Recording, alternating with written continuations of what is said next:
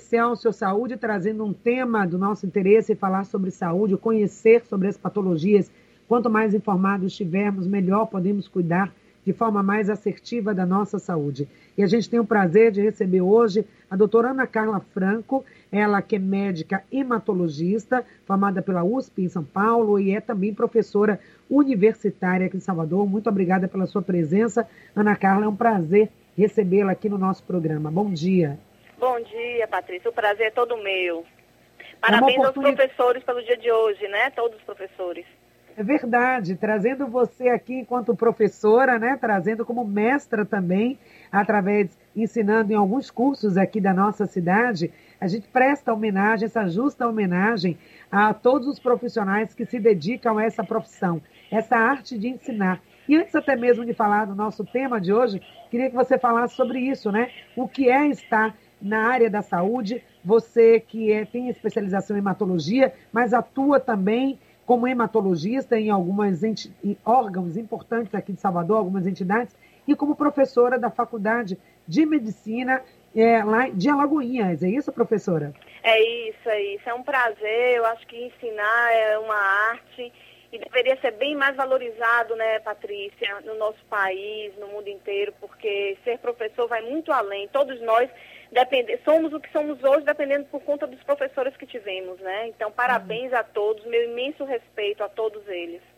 E ensinar no curso de medicina, né? Já o nosso programa é voltado para a área da saúde, e a gente tem tantos cursos hoje aí de medicina, a questão da valorização profissional, a valorização da aula presencial, a valorização de cursos e professores qualificados para estar formando os novos profissionais dessa área tão importante que é a área da medicina. Então, Todos os professores todas as áreas têm a sua importância, mas de modo especial aqui nesse programa, nós estamos valorizando também os professores que se dedicam ao ensino nessa área de saúde, em todas as áreas, não só os médicos, mas fisioterapeutas, todos aqueles que se dedicam a essa arte. Então, parabéns a você e, por extensão, a todos os professores também pelo 15 de outubro. Professora, então vamos falar aqui de forma bem didática, né, já que estamos aqui nesse dia do professor, explicando, abrindo então esse tema para o nosso público, para a nossa audiência, gostaria que você falasse o que é o mieloma múltiplo. Bom, o mieloma múltiplo é, uma, é um câncer, né? A gente chama de uma neoplasia maligna de uma, na medula óssea, a gente tem um crescimento de umas células chamadas plasmócitos, que é quem produz de forma bem didática os anticorpos os anticorpos contra os vírus, contra, contra as bactérias. Então, a gente tem essa doença que é uma, um crescimento desses plasmócitos dentro da medula óssea e que dá o nome mieloma múltiplo. E tem várias manifestações. No Brasil, a gente não tem uma incidência muito. A estatística do Brasil, infelizmente, não é tão certa, né? não tem dados tão é, como no, no, mundo, mas no mundo é em torno de 1% das neoplasias inteiras e chega a ser 15% das neoplasias do sangue, tá? As neoplasias hematológicas. Agora, é um tipo de câncer conhecido, comentado. Nós estamos, por exemplo, no Outubro Rosa, que fala muito do câncer de mama, muito importante também, porque acomete muito nós mulheres, né? E é um câncer com incidência grande. Mas no caso do mieloma, ele tem uma predisposição? O que, que pode, quais são os fatores de risco ou os grupos de pessoas mais vulneráveis a esse tipo de câncer, doutora? Bom, é, respondendo ao primeiro ponto, é, infelizmente as neoplasias hematológicas como um todo, elas não são tão bem divulgadas e conhecidas. Mas já existem trabalhos, inclusive a gente está para fazer até um trabalho com os municípios de, de orientação sobre as doenças. Eu acho que essa parte é extremamente importante. A doença em si, ela é não tão conhecida, mas é muito comum na prática médica, tá? A gente vê bastante ah, o mieloma e, infelizmente, às vezes o diagnóstico é mais tardio, exatamente por não conhecer ou por ter um diagnóstico mais avançado, tá? Então, é sim uma neoplasia que existe no nosso meio e, infelizmente, a gente não tem, a gente precisaria ter mais o conhecimento, assim como o outubro rosa, o azul de, próstata, a gente precisaria ter um, um, uma divulgação maior sobre essa doença. Certo. Quais são as causas? Como é que ela aparece e em quem aparece com maior incidência ou prevalência? Pronto. A população, normalmente, não existe um grupo de risco definido, a gente não tem uma causa específica. Acredita-se que tenham causas genéticas, mas a gente não consegue dizer exatamente qual a causa específica. O grupo mais vulnerável, na realidade, é o grupo de idosos, é onde acontece mais, a incidência é maior após, os 60 anos. Não é comum em população mais jovem, mas existe, então a gente precisa estar atento. Mas a maioria em população mais idosa, a partir dos 60, 65 anos, a gente tem um diagnóstico, a prevalência é maior. Mas em termos de causa, que você me perguntou, se tem algum fator de risco específico, a gente não consegue definir, Patrícia. É, infelizmente, existem doenças que a gente precisa ainda ter um conhecimento maior, mas sim, tem alterações genéticas. Pode ter incidência familiar, mas é muito raro. A gente sempre fica assim quando ouve esse tipo de informação, né? Que ainda precisa se estudar mais. Hoje a gente sabe que a medicina tem avançado, a pesquisa científica, né? Ontem, inclusive, nós tivemos uma notícia não tão boa com relação a recursos para pesquisa diminuindo, inclusive aqui no nosso país, e a gente fica aqui ainda é, pensando que faltam respostas para algumas demandas, enquanto umas demandas novas vêm surgindo, como foi o caso da Covid, e todos os profissionais da área de pesquisa tiveram que se debruçar para dar uma resposta rápida e eficiente e eficaz para a população, tem situações como essa com mieloma que ainda precisa ser estudado. Todo um campo, né, professora, de possibilidade de estudo para trazer para essas pessoas que, ao mesmo tempo que nós estamos falando de algo que é agressivo, que pode ter vários sintomas, comprometer vários órgãos, o sistema de várias maneiras, que você vai falar agora aqui para gente, também pode ser assintomático, é assim? Então é algo que a gente precisa estudar mais, né, o mieloma?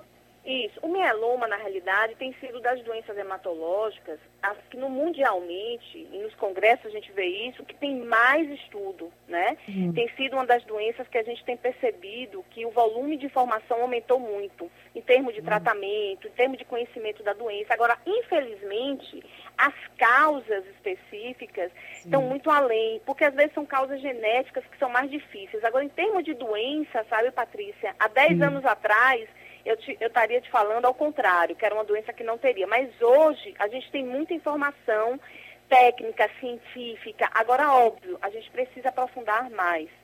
Em termos dos sintomas, que eu acho que você, você me perguntou aí agora. Antes até é... de falar do sintoma, desculpa, doutora, voltando ainda, só para fechar essa questão da informação, é interessante, que bom, né, que a área internamente entre os profissionais isso vem sendo discutido, debatido e sendo descoberto, transformando Sim. também esses conteúdos, esse conhecimento, devolvendo para a comunidade em forma de tratamento, de possibilidades. Mas talvez essa discussão toda que acontece entre congressos, entre os profissionais, precisa chegar de forma mais palatável para a população. A população precisa saber que isso existe e ficar atenta aos sinais de alerta inclusive também essa, essa informação chegar nos novos profissionais e naqueles profissionais que estão na atenção básica, estão nos cuidados primários aí da população, porque pode fazer o diagnóstico ali de forma mais eficiente e encaminhar para os especialistas nessa área. Não sei se você concorda comigo com esse pensamento. Concordo plenamente, Patrícia, porque existe uma distância muito grande entre o que se atinge na tecnologia das pesquisas, dos congressos né, nacionais e internacionais e o que se chega à nossa população. E talvez esse seja o grande, talvez uma, uma questão até pessoal minha, que é levar o conhecimento. A gente precisa é, levar o conhecimento básico, primeiro pensar na doença né? Uma vez que você pensa na doença, você consegue diagnosticar mais rápido e você consegue tratar mais rápido. Mas isso precisa chegar. Então, uma das questões que eu acho é chegar à hematologia, por exemplo, que já tem chegado na, nas é, faculdades, ensinar o básico, aquele estudante de medicina, capacitar as pessoas das unidades básicas, com fluxogramas, né, com algoritmos que você possa alertar, cartilhas que você possa alertar. Essa é uma questão pessoal minha que eu estou, junto com a CESAB, tentando desenvolver para que a gente leve para a população do município, desde aquele município mais distante, porque a gente vai poder capacitar aquele profissional e aquele profissional reconhecer e saber encaminhar. Então, isso Sim. que você falou, Patrícia, eu acho fundamental porque senão fica uma distância muito grande do que se consegue na tecnologia das pesquisas com a nossa população. A população fica muito distante disso. Pois é, né? E para que serve a pesquisa, a ciência e o conhecimento, se não para dar respostas concretas ao que as demandas que vão surgindo. Então tá aí, conte conosco com o programa Excelso Saúde, com o portal Saúde no Ar, para divulgar e vamos torcer aqui para assim como a gente tem o outubro rosa, o novembro azul e tantas outras cores, né, um arco-íris de cores da saúde, que a gente possa tornar também o mieloma múltiplo, colocar na pauta da atenção da mídia, dos órgãos de saúde, da, da formação, para que esse tema seja difundido. Então vamos voltar aqui à questão dos sintomas, para que a gente já fique esperto aí sabendo como pode se manifestar o mieloma múltiplo. Tá. E eu super agradeço pela oportunidade, tá? Isso é super importante, esse canal para comunicar, e a rádio tem um papel muito importante, né? Bom, em relação aos sintomas, o mieloma ele pode ser totalmente assintomático e apenas numa triagem, um exame clínico, exames laboratoriais ser detectado. Esse grupo é um grupo que compreende uma boa parte do mieloma que precisa ter atento. Então, uma anemia que às vezes não tem causa, tá? Não quer dizer que toda anemia seja mieloma, mas uma anemia que não tem causa, uma alteração da função renal que a gente detecta no exame de ureia e creatinina. Mas o mais importante que a gente tem que estar atento são os sintomáticos. É aquela dor lombar, aquela dor óssea. A maioria, a gente sabe, de dores da coluna são dores relacionadas ao que a gente chama de doenças degenerativas. Tem hérnia de disco, né, os famosos bicos de papagaio. Mas existem aquelas dores que são dores que são causadas por lesão óssea. E a gente tem o que a gente chama de lesão lítica pela própria doença, fratura a gente pode ter, aquela fratura que a gente chama, Patrícia, de fratura patológica que a pessoa fratura, vamos supor, uma região da coluna sem ter tido queda, sem ter tido nada. A gente precisa ficar atento. Existem doenças oncológicas, como câncer de próstata, por exemplo, a gente está no outubro rosa, um câncer de mama, o diagnóstico pode dar, mas a gente precisa ficar atento àquele paciente que tem uma dor e que ao raio-x ou a um exame mais é, avançado, como a tomografia ou ressonância, você demonstra uma lesão óssea ou muitas vezes até uma compressão da medula, da medula espinhal. E isso é importante a gente estar atento, porque isso é uma urgência. Se a pessoa tem uma compressão por uma fratura, ela pode perder os movimentos das pernas, ou dependendo da altura, o movimento dos braços. Então, a dor é um, é um alerta. Aí, se o paciente tem uma dor óssea, que você não consegue, você faz a investigação e detecta que ele tem uma fratura ou uma lesão lítica, é como se fosse o osso comido, que a gente chama. E aí você associa isso, vê os exames de sangue, vê que tem uma anemia, alteração do rim, né, que a gente detecta por uma que a gente chama de insuficiência renal, um aumento da ureia, da creatinina, sem uma, uma, um fator associado. A gente sabe que a anemia, as causas principais não são essas, é, só para a gente deixar bem claro aqui. A imensa maioria das anemias são nutricionais, por deficiência especialmente de ferro, de vitamina, por perda sanguínea, mas uma anemia que não tem causa, junto com uma alteração óssea, junto com alteração renal, esses são alertas que a gente tem que pedir exames de investigação para poder é, pensar em mieloma. Você vai dizer assim, Ana, e é mieloma? Não, a grande maioria pode não ser, mas a gente só faz diagnóstico, Patrícia, se a gente pensar, né? Então, claro. esses são alertas importantes. Então, tem que ter essa suspeita. E diante dessa sua fala, eu tenho aqui algumas dúvidas. E os ouvintes também, se você que está aí ouvindo, atento, tendo essa aula hoje aí no dia do professor, falando sobre mieloma múltiplo e ficou com dúvida, pergunta, porque a sua dúvida pode ajudar a esclarecer as dúvidas de outras pessoas que também estão ouvindo. Por exemplo, quando você falou dessas suspeitas, aparece uma dor, aparece uma anemia que não tem uma causa definida, e aí pode suspeitar. Pronto, aí o profissional mais atento, ele vai dizer, bom, será que é mieloma? Vamos fazer é, vamos saber investigar mais. Então, como é que se fecha um diagnóstico de mieloma múltiplo? Existem exames específicos para essa doença e mais, esses exames estão disponíveis na rede pública? Pronto, existem exames, a gente começa, a gente sempre ensina isso na faculdade, a gente tenta agir também isso na prática. A gente começa com os exames básicos, então a gente colhe um hemograma, verifica se tem alguma alteração da, de anemia ou a presença de uma plaqueta baixa, ou leucócito baixo. A gente pede os exames de função renal, ureia e creatinina. A gente sempre compara, Patrícia, com os exames prévios, porque muitas vezes o paciente já tem isso de muitos anos, então é importante a análise comparativa. A gente pede também o cálcio, porque a gente sabe que nessa doença é muito comum ter o cálcio. Na rede pública a gente tem o cálcio total, a gente não tem o cálcio iônico, que é é seria o melhor, mas a gente pode fazer com cálcio total, tá? E a gente pede também um exame que é muito simples, a rede pública tem, que chama atenção, proteínas totais e frações. Onde a gente tem o fracionamento da albumina e globulina. Normalmente nós temos um valor mais alto da albumina que a gente tem no organismo.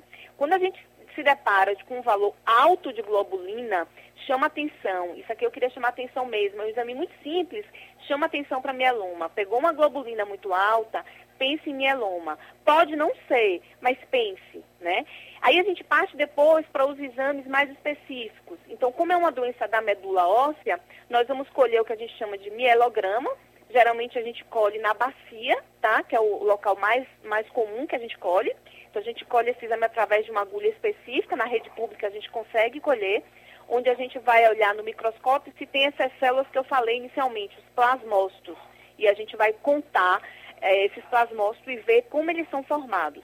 Existe também a biópsia de medula, que é no mesmo local com agulha específica, onde a gente vai colher através de um fragmento, aí a gente manda para um serviço de anatomia patológica e também nós temos esses exames.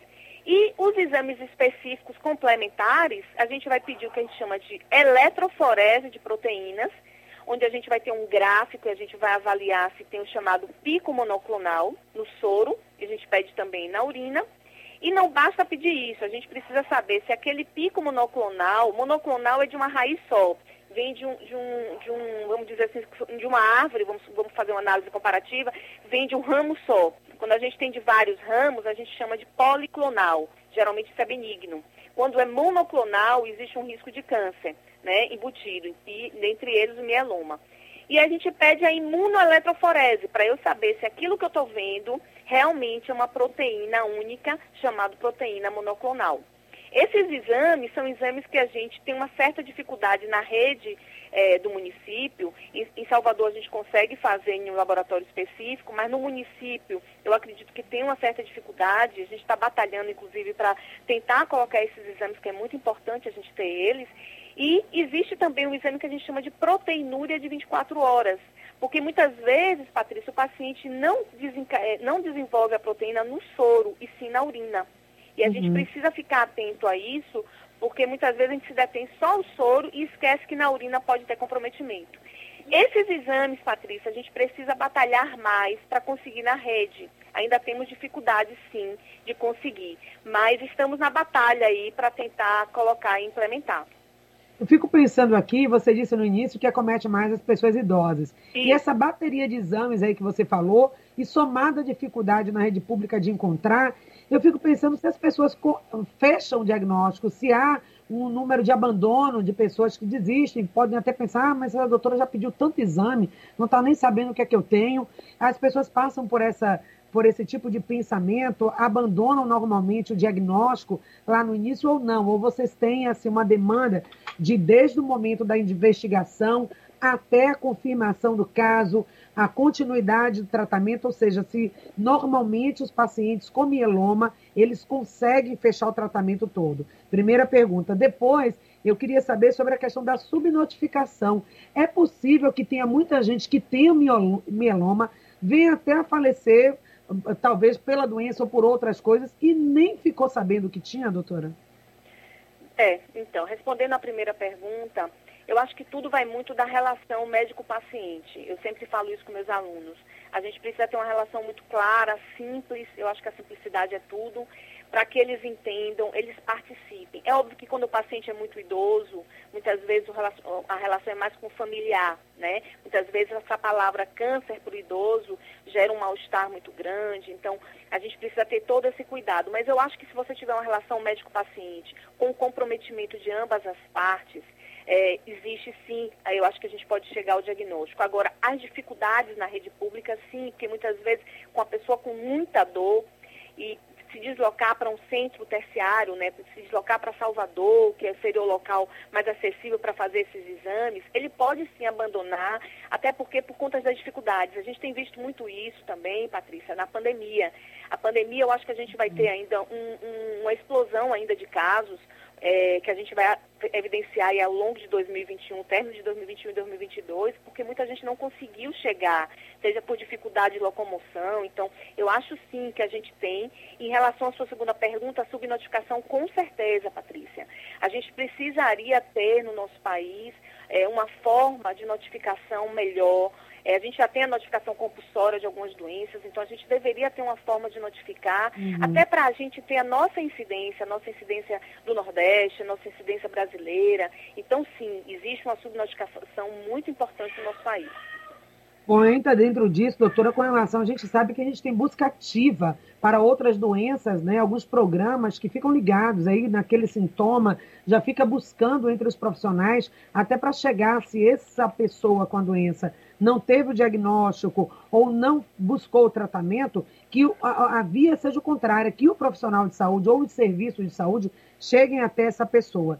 E dentro disso, eu queria saber também, já que é algo muito múltiplo, né, envolve vários exames, todas as dificuldades, existem centros especializados para o tratamento de mieloma múltiplo, ou pelo menos locais, por exemplo, a gente tem aqui o SEDEBA, que cuida de pessoas ligadas a diabetes, outros centros especializados para algumas doenças específicas. Eu não sei se o mieloma pode ser considerado uma doença rara, não sei se é, e se tem serviços especializados, grupos, para onde a gente possa encaminhar esses pacientes e ali eles tenham de forma mais facilitada a possibilidade de ter o seu tratamento. Bom, é, nós temos do, na rede privada, nós temos o centro de transplante no Hospital São Rafael, que é um centro novo, relativamente novo. Temos as clínicas privadas que atendem e na rede pública nós temos o Hospital das Clínicas, que é um grande centro de referência.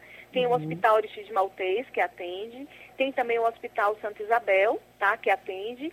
E, infelizmente, de tratamento internado, alguns pacientes são internados em ambulatoriais, né, a maioria, graças a Deus, é ambulatorial, inicialmente nesses três centros. A gente está para abrir um novo centro, mas ainda não, não abriu, tá?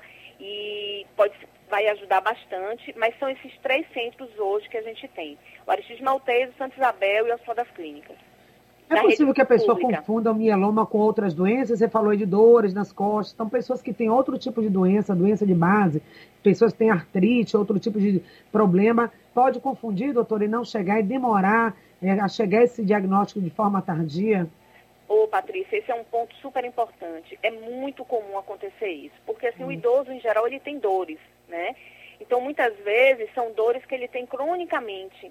Então, esse é um alerta que a gente tem que fazer. É uma dor, muitas vezes mudou o padrão. Isso é um alerta importante. É aquela dor que ele tem, que ele convive há muitos anos, mas mudou o padrão da dor, a dor está aguda, precisou de mais medicação.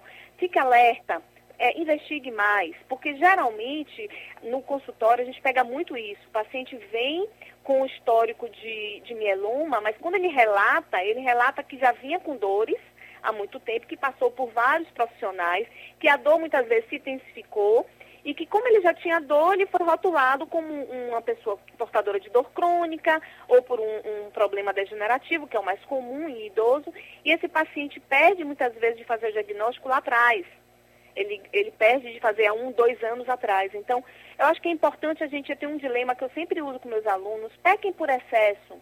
Está investigando a dor, a dor está persistindo, peque por excesso, faça uma avaliação mais minuciosa, especialmente se a dor mudou de padrão, que a gente chama. Era aquela uhum. dor leve, mas de repente ele não consegue mais fazer determinadas atividades porque a dor está intensa. Então chama atenção, volte no seu médico para poder avaliar, porque muitas vezes ele é um portador de dor crônica, mas ele pode ter outra doença sim, porque a doença degenerativa acompanha a, a própria idade. Alguns, alguns pacientes, especialmente sedentários, especialmente as pessoas que têm um ganho de peso, elas podem ter mais dor. Mas se a dor mudou de padrão, se a dor está persistindo, investigue. É, eu acho que essa é uma grande dica e você falou algo extremamente importante. Verdade, né? E a população também, porque informação acaba sendo poder também. O paciente acaba ficando muito vulnerável, ele fica nessa posição de paciente e de pessoa que está ali só recebendo a informação. É claro que hoje, inclusive com as redes sociais, com o doutor Google, todo mundo vai pesquisando e às vezes já chega no consultório até achando que está sabendo mais até do que o profissional. Não estou falando disso, né?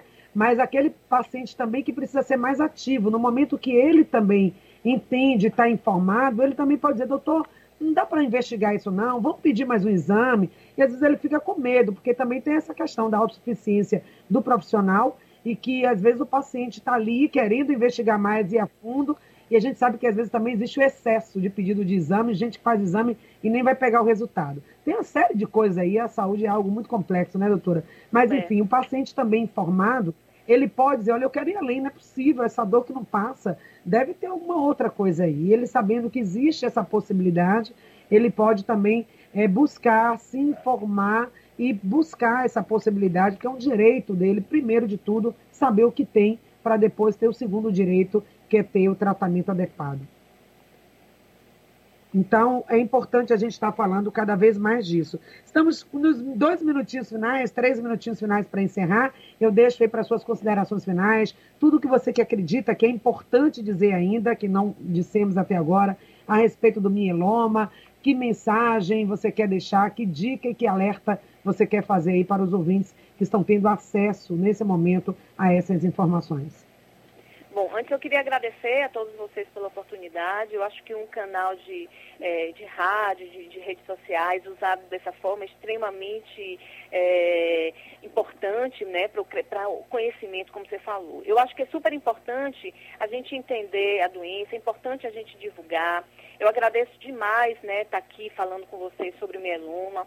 Eu acredito que o importante é capacitar mesmo, orientar. A gente está para fazer um curso, Patrícia, depois até eu passo para vocês, para fazer um curso para os municípios, para uhum. informar o que é meloma, para criar quando pensar. Mas a minha dica é, se você tiver com uma dor importante, essa dor é uma dor que está te incomodando, apesar de ser crônica, mas ela mudou, está com anemia que não tem causa, procure um hematologista para avaliar, tem uma alteração renal junto com anemia, procure, avalie. A gente sabe que o meloma não está dentro dessas principais causas, mas é importante sempre a gente pensar.